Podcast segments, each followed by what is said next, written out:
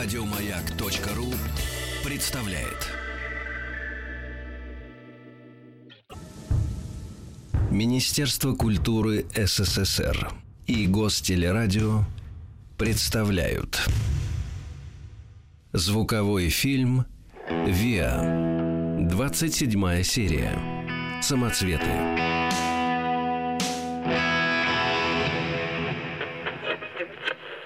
Москва. Новости. 1984.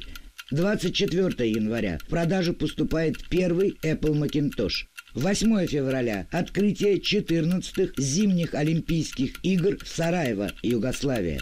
13 февраля. После смерти Юрия Андропова новым генеральным секретарем ЦК КПСС стал Константин Черненко. 27 марта в Уэст-Энди состоялась премьера нового рок-мюзикла Эндрю Ллойда Вебера «Звездный экспресс».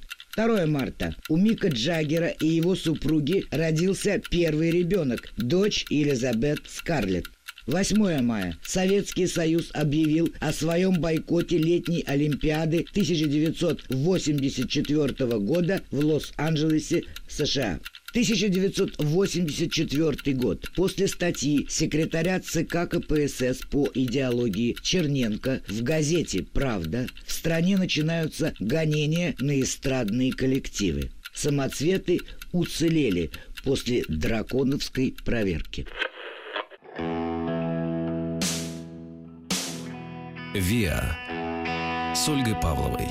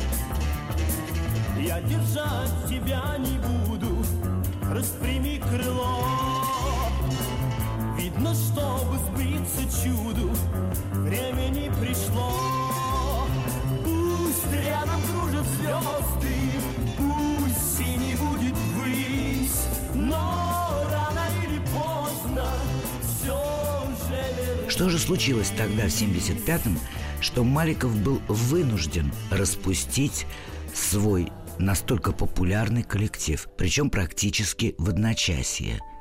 Ну, люди шоу-бизнеса тогдашнего, назовем их так, знали о том, что назревает скандал, ну а для поклонников это было просто удивление.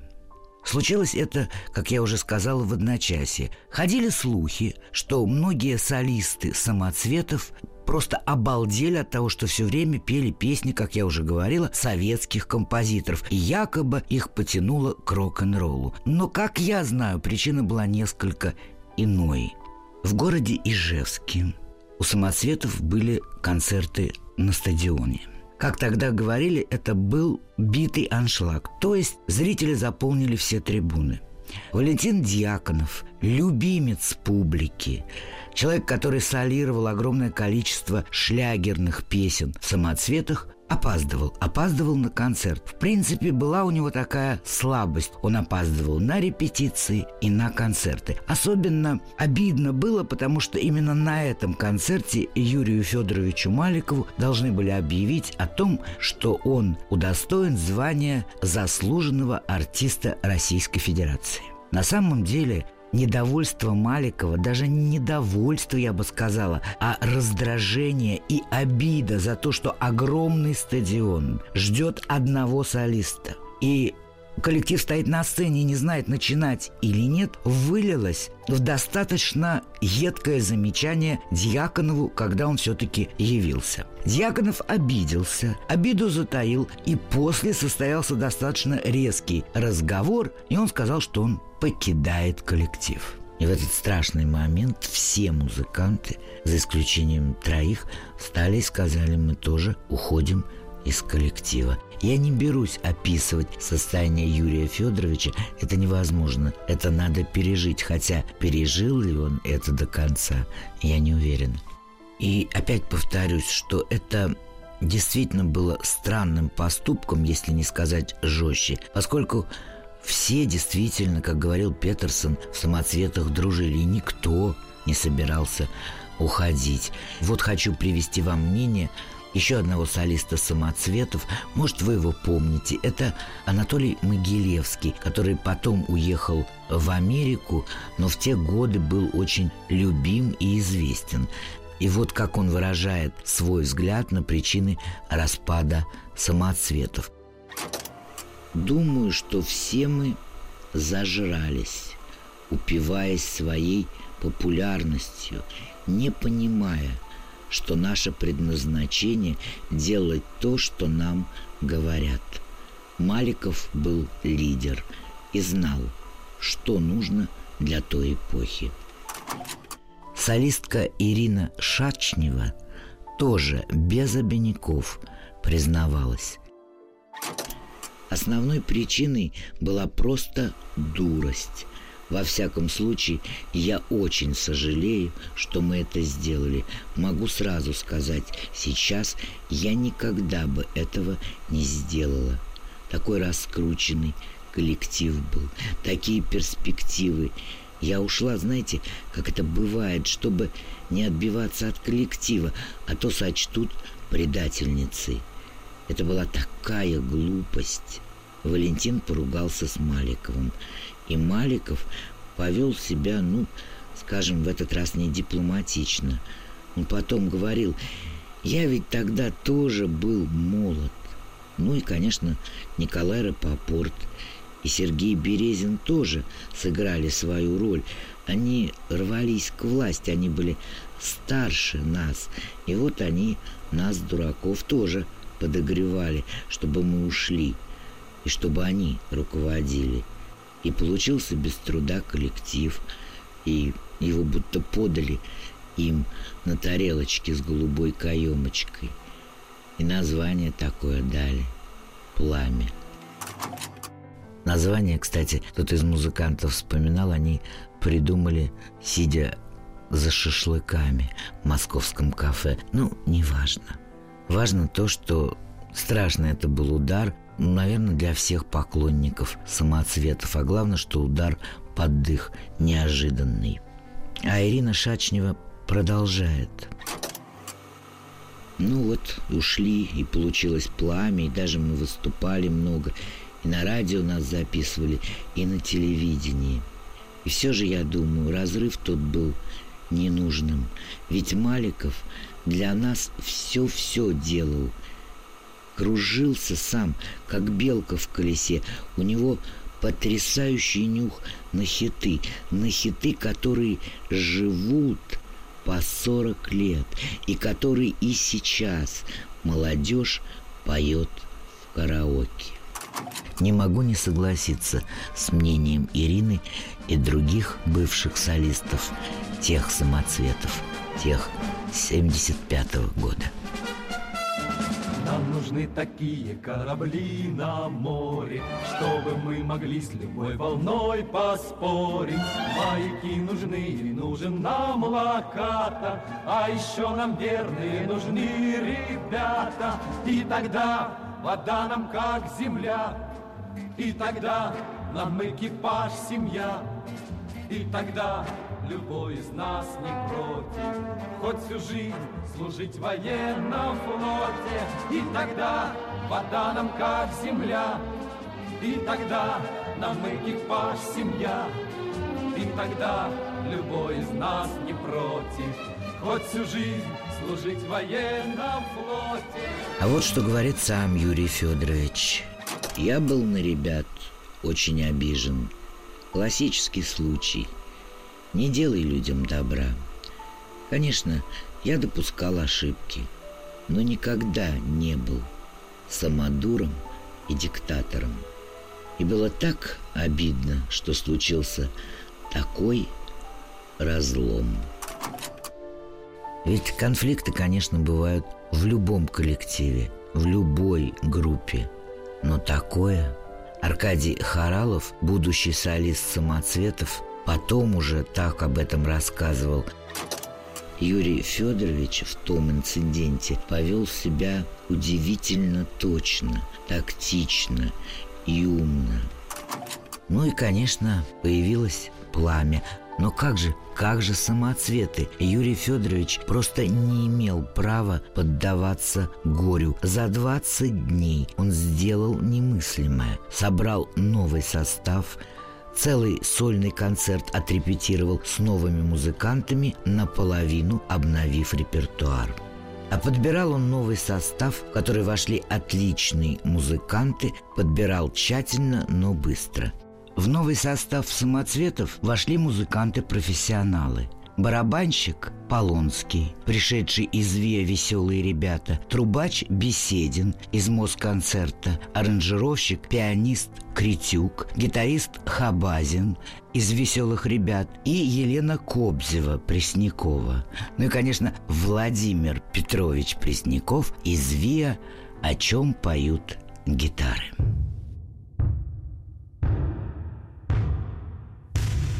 Виа. 27 серия. Самоцветы. Я не могу не остановиться на биографии, я бы даже сказал, на личности Владимира Петровича, а точнее сказать Петровича, Преснякова. Так его знают в шоу-бизнесе, ну и, наверное, очень многие его друзья в музыкальной, так сказать, тусовке. Этот потрясающий саксофонист родился 26 марта 1946 года в Львовской области. Родился он в очень музыкальной семье. Его мама, не будучи профессионалом, владела очень многими музыкальными инструментами. И поэтому у маленького Владимира, конечно же, прямо с детства был огромный интерес к музыке. В 57-м Володя поступает в Свердловскую военную школу музыкальных воспитанников по классу кларнета.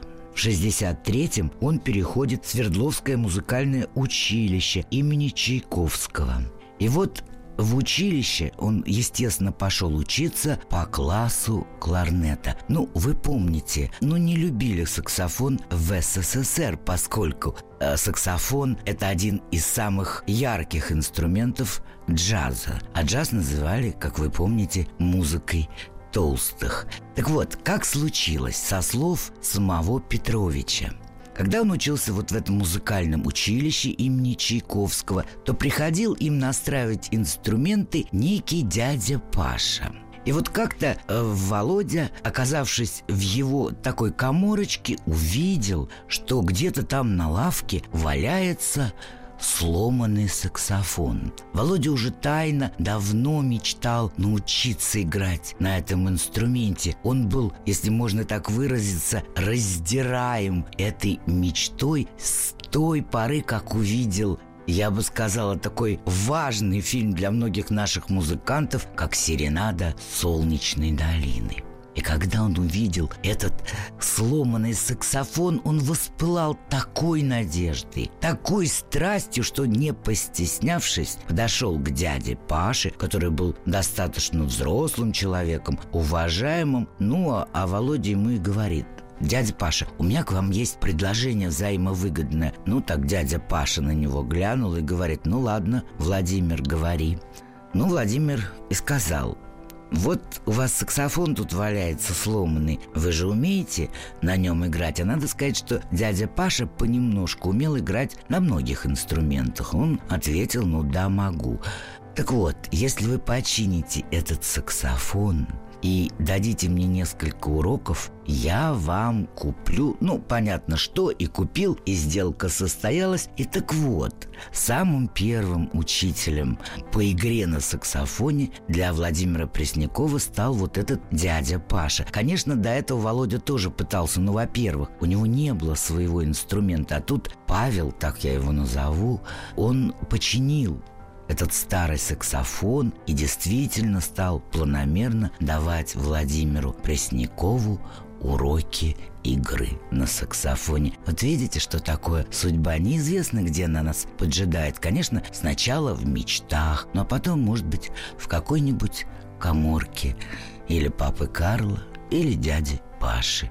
Кстати, После окончания училища Владимир Петрович, так его уже назовем солидно, становится лауреатом Московского международного конкурса джазовой музыки в составе квартета выдающегося пианиста Бориса Рычкова, который и по сей день кумир очень многих музыкантов. Ну и Владимира Петровича Преснякова, конечно.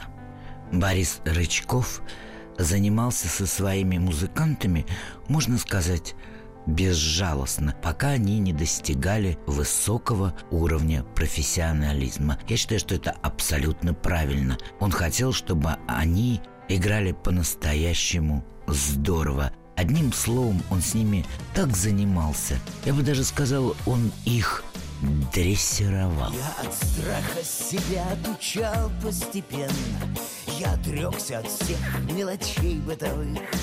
И теперь каждый вечер на эту арену Вывожу дрессированных тигров своих.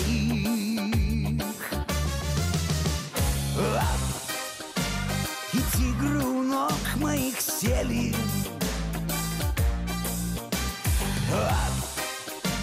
И с лестниц глаза мне глядят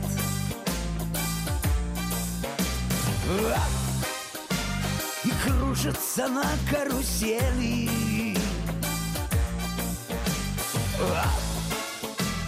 И в обруч горящий летят. Кстати, еще занимаясь в училище, Пресняков выступает в старейшем молдавском ансамбле «Нарок». Позже Екатерина Фурцева распустит этот коллектив. Еще хочу сказать очень интересную вещь о нашем Петровиче. Будучи 13-летним пацаном, он организовал свой первый оркестр – Тут надо отметить, что в послевоенном Свердловске была очень бурная культурная жизнь. Ведь московские очень многие театры и ленинградские театры были эвакуированы в этот далекий город. Туда же после Великой Отечественной войны вернулись репатрианты из Шанхая, среди которых было очень много музыкантов. И они не только с собой ноты и инструменты привезли, но и воздух свободы. А что такое свобода без настоящего джаза? Так вот, вернемся к Владимиру Преснякову. Конечно, все это на него очень влияло. И вот всю душу, все свои знания он вкладывал свою игру на саксофоне. Кстати, училище имени Чайковского Владимир Петрович посещал вплоть до приезда в город Бориса Рычкова, который и предложил молодому музыканту поехать и играть с ним. Вместе с ним он потом стал лауреатом джазовых фестивалей и конкурсов. В 1967 году Преснякова призывают в армию. Вначале он служил в спортивной роте. Надо сказать, что Владимир Петрович и сейчас отменный футболист, кстати, перворазрядник. Ну, естественно, в спортивной роте Владимир Петрович все равно не расставался со своим саксофоном, и поэтому его, конечно, услышали и перевели дослуживать, так сказать, в окружной дом офицеров города Свердловска. Еще до армии Володя услышал «Битлз». И вот тут как граница прошла по его музыкальной душе. С одной стороны, по уши влюбленный в джаз, он вначале настороженно отнесся к этой ливерпульской четверке. И все-таки, будучи высокопрофессиональным музыкантом, он не мог не оценить их стиля, их побед, их удач и их своеобразия. И с тех пор его любовь к джазу так и уживается в душе с любовью к Битлз. Это такая раздвоенная душа музыканта. После армии Владимир Петрович занимается и поп-музыкой, и, конечно же, играет джаз. Играет в ансамбле потрясающей певицы Гюли Чухелли. Кстати, в это же время он уже руководит несколькими музыкальными коллективами и работает там как саксофонист. Со своей женой, очаровательной Леночкой, он познакомился еще до армии. В Свердловске Владимир Пресняков однажды, зайдя в среднюю школу своего, по-моему, района, уж не помню, увидел на сцене Леночку – она пела, она танцевала, и она произвела на него огромное впечатление. Он узнал ее телефон, позвонил и пригласил на работу в коллектив. Лена вообще певицей становиться не собиралась, но решила все-таки встретиться. Ей было очень интересно, что же ей предложат. Пришла с подружкой, так на него глянула немножечко искоса. Он говорит, хотите работать в моем ансамбле? Она сказала, что нет, а потом он ее уговорил, и потом они стали вместе работать, вместе ездить на гастроли. И, конечно, Владимир это с первого взгляда понял. Лена стала его судьбой. Она поняла это чуть позже. И случился у них так называемый ныне гражданский брак. И так им в этом гражданском браке понравилось, что в 66-м они его узаконили, а в 68-м родился Владимир Владимирович Пресняков. Очарована околдована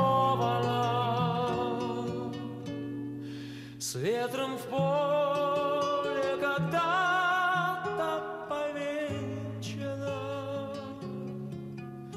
Вся ты словно в оковы закована. Драгоценная ты, моя женщина веселая, не печальная, словно с темного неба сошедшая. Ты песнь моя, обручальная, и звезда ты моя сумасшедшая склонюсь над твоими коленями, обниму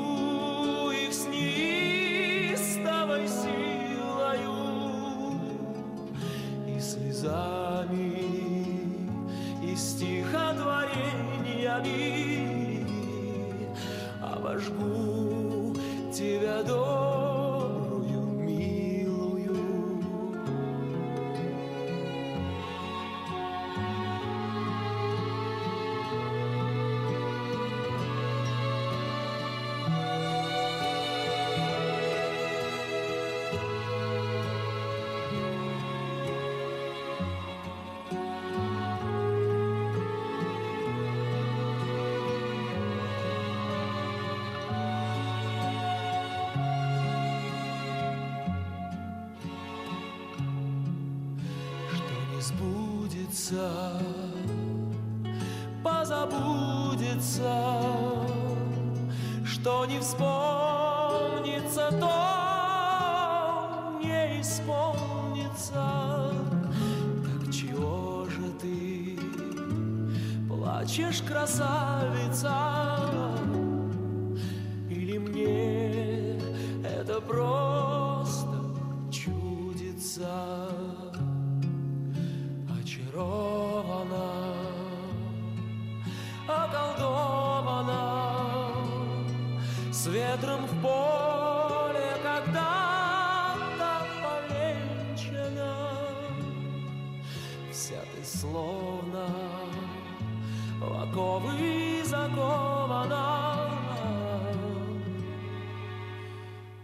Драгоценная ты,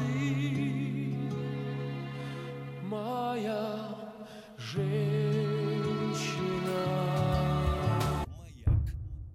Министерство культуры СССР. и Гостелерадио представляют Звуковой фильм «Виа» 27 серия Самоцветы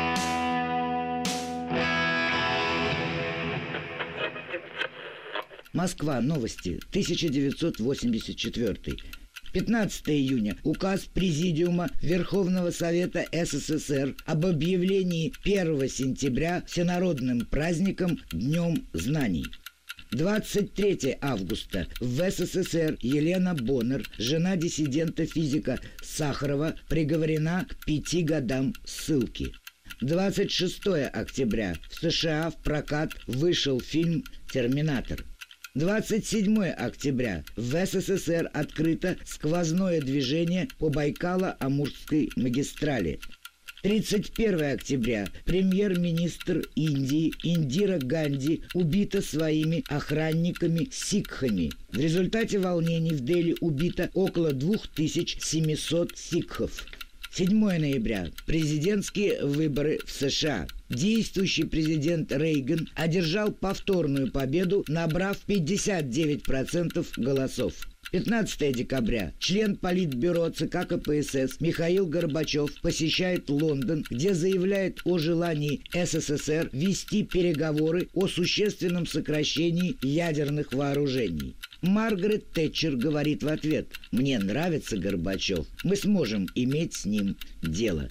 31 декабря премьер-министром Индии стал Раджив Ганди. 1984 год. После статьи секретаря ЦК КПСС по идеологии Черненко в газете «Правда» в стране начинаются гонения на эстрадные коллективы. Самоцветы уцелели после драконовской проверки. «Виа» с Ольгой Павловой.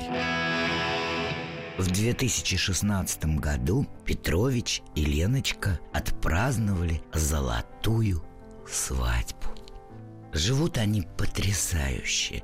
Интересы у них иногда не совпадают, правда. Ну, например, Лена очень любит читать детективы Марининой. А вот Петрович от нее их часто прячет. Еще Лена очень любит кроссфорды.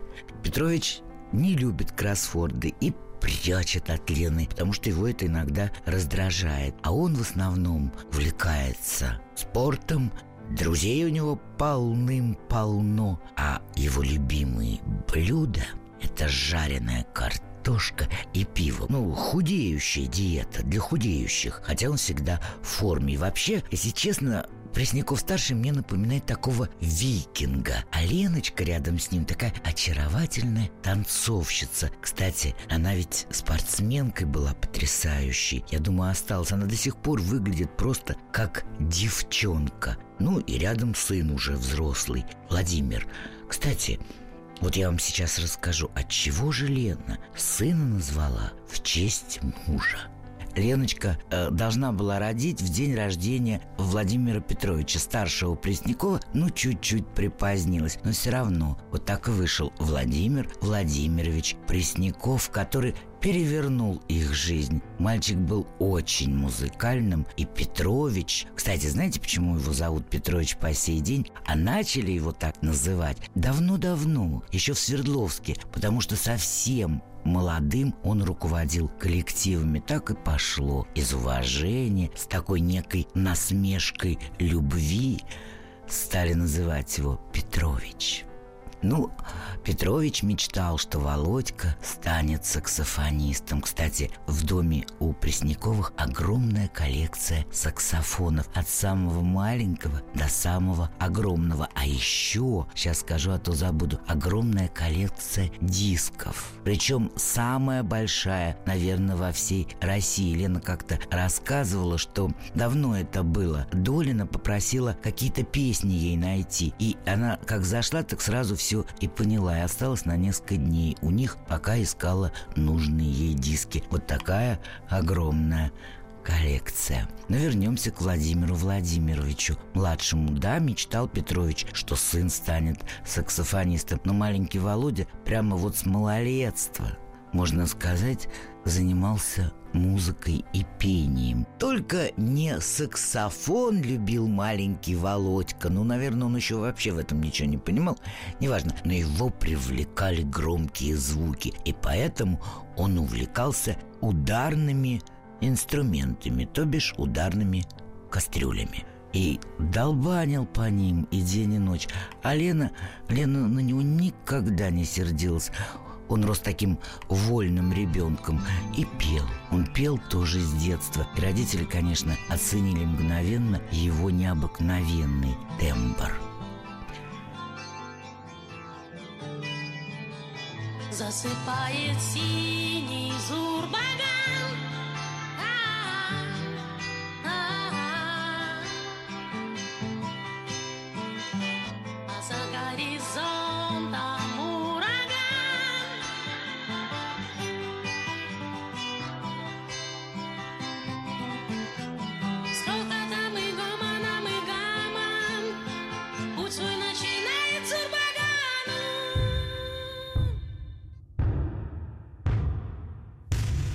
Виа. 27 серия. Самоцветы. Еще одно хочу сказать, насколько Пресняковы люди необычные и, я бы сказала, неожиданные. Вот они с Леной были вместе, хотя брак еще не был зарегистрирован, Володя продолжал ухаживание. Это первый период их знакомства, и, Леночка вспоминает, что как-то он принес ей потрясающие в подарок туфли на высоком каблуке. Она себе такие позволить не могла. Ну, будучи девушкой воспитанной, она сказала, нет, я такой дорогой подарок не приму. Ну, Владимир Петрович Петрович никогда никого не уговаривает. Он забрал коробку и вышел из номера. А Лена признается, что она в щелочку посмотрела, и... а он положил, значит, коробку за дверью то есть в коридоре. Она поняла, что такие туфли, ну, пропадут, кто-то заберет, и она открыла дверь и крикнула «Забери!» Не оставляй, он вернулся, забрал, и она проследила, чтобы он унес эти туфли, поскольку все равно знала, что она их потом будет носить, что и случилось. И вот они всю жизнь вместе, эти потрясающие люди – абсолютно с разными темпераментами, абсолютно оба профессиональные. И у них такой особый мир. Этот мир, вот как вам сказать, он наполнен музыкой и любовью к людям. Не знаю, но наверняка каждый уже слушал в нашей стране соло саксофона Преснякова. Вот когда я слушаю, как он звучит, то даже если я слушаю его в горячий полдень, у меня сразу, знаете, в глазах полночь, лиловые объятия моря и темноты. Он такими свежими мазками украшает любое произведение, что музыку начинаешь буквально ощущать на теле, будто она тебя обнимает, будто тебе только на ухо, только в твоей душе звучит этот саксофон так играет Пресняков. Ну, по крайней мере, так я его ощущаю.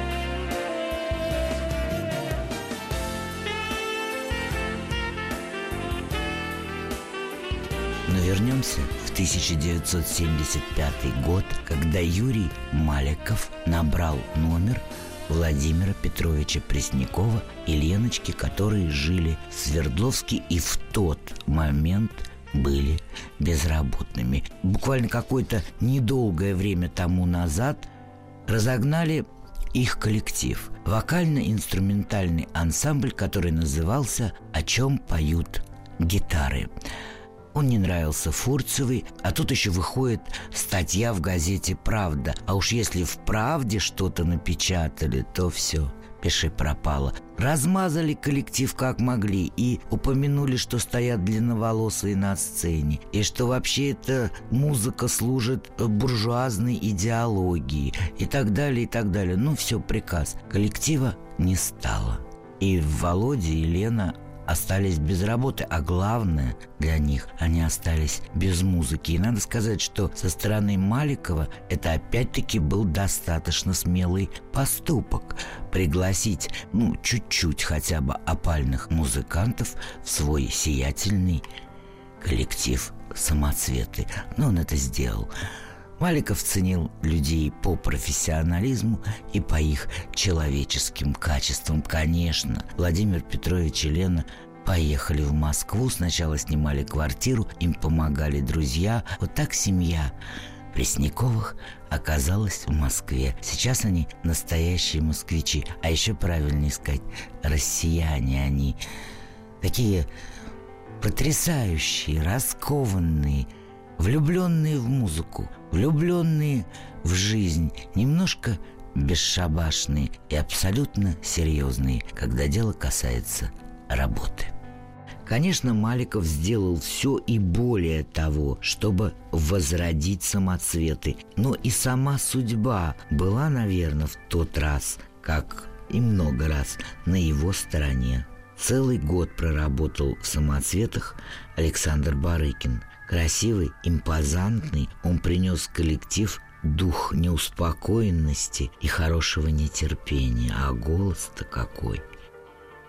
Вот и все, я тебя от себя отлучаю, вот и все, я себя от тебя Отучаю, отучаю от встреч, Ровно в пять не встречаю Отучаю от плеч и от кос Отучаю унижаться, любя.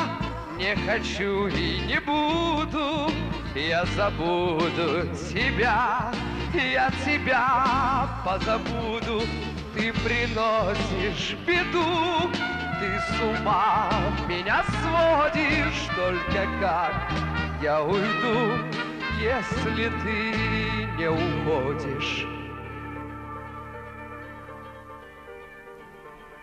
Отучаю от рук и от губ, и от взгляда Отучаю от мук, хватит больше не надо, И никто не поймет, и никто не оплатит Слишком горек твой мед. Хватит, кончено, хватит. Унижаться, любя Не хочу и не буду. Я забуду тебя Я тебя позабуду.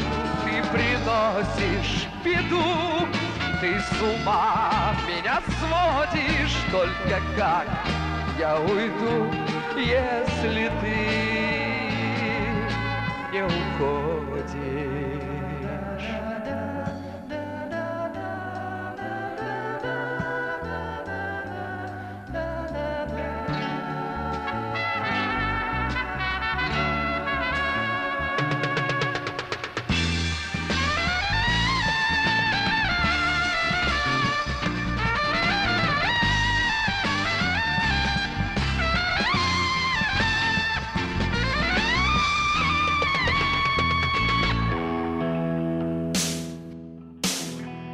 «Виа» с Ольгой Павловой.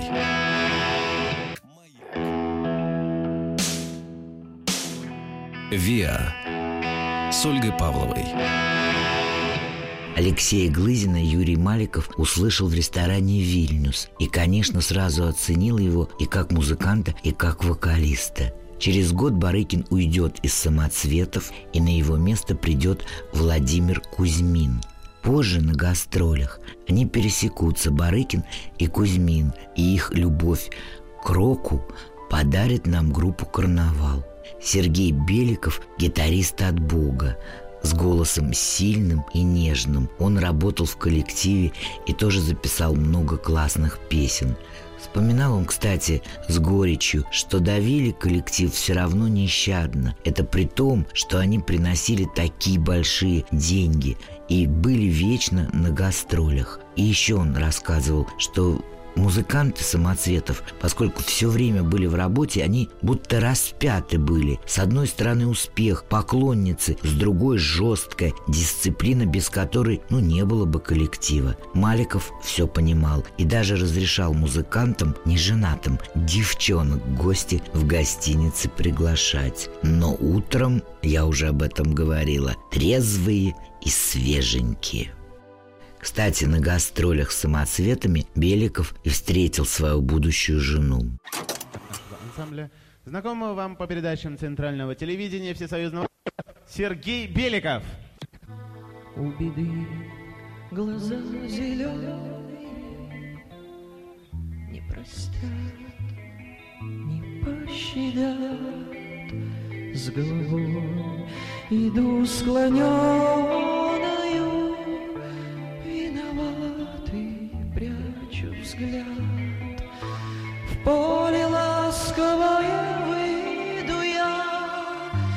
заплачу над собой. Кто же боль такую выдумал И за что мне эта боль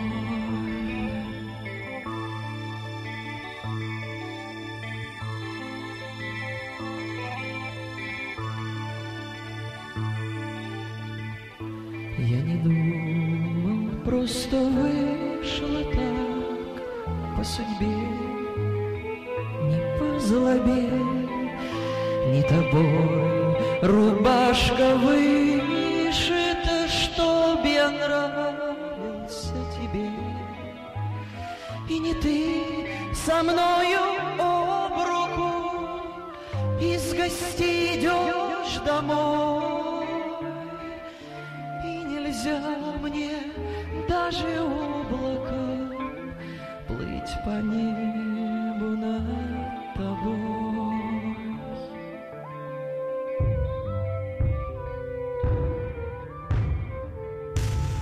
Виа. 27 серия. Самоцветы. Трудная, конечно, работа быть популярным музыкантом в одном из самых популярных ВИА страны. График работы расписывал Томус-концерт, так что им часто было вообще не до девчонок, и ребята, ну, попросту уставали. К тому же было обидно, что на пластинках, которые выходили зачастую в бумажных конвертиках, не было их фотографий. Так что лица были не особо узнаваемы, только голоса, не было статей в журналах. Но крутили их, как они говорили, в основном на радио «Маяк», но снимали не слишком часто на телевидении. А имена-то произносили только один раз, и то в самом конце концерта, когда люди уже были усталыми. Но я верю, что их знали и знают, помнили и помнят. Хотя если сравнить с сегодняшними звездами, вы представляете, какая тут работает махина, целый механизм рекламы. И вот наши самоцветы, которые, да, только представлены бывают на концерте, и то в самом его конце. И все равно, как их знали. Ну что говорить, настоящий талант. Да, что-то грустная картинка у меня получается, история такая грустная, а это неправильно. Ведь их песни обожала страна.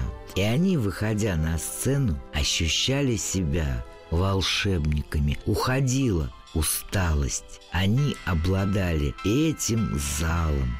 И они обладали возможностью, главной, дарить людям радость.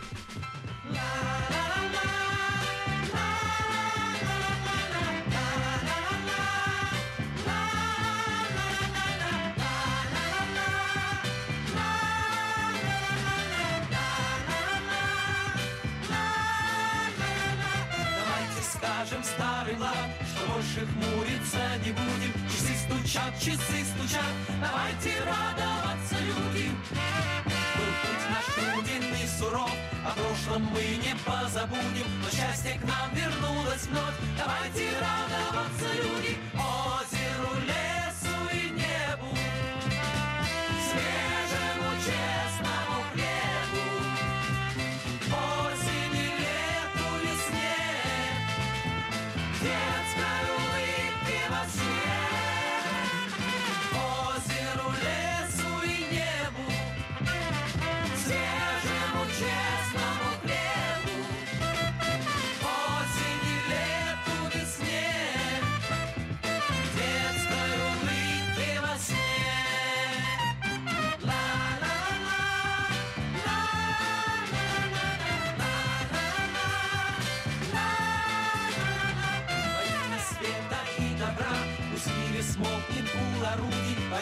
жизни и труда.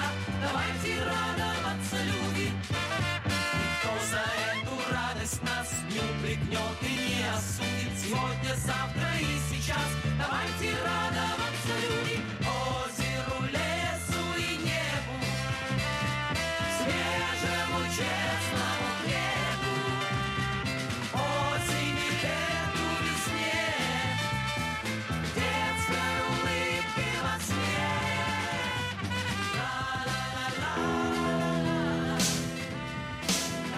ВИА с Ольгой Павловой. Еще больше подкастов на радиомаяк.ру.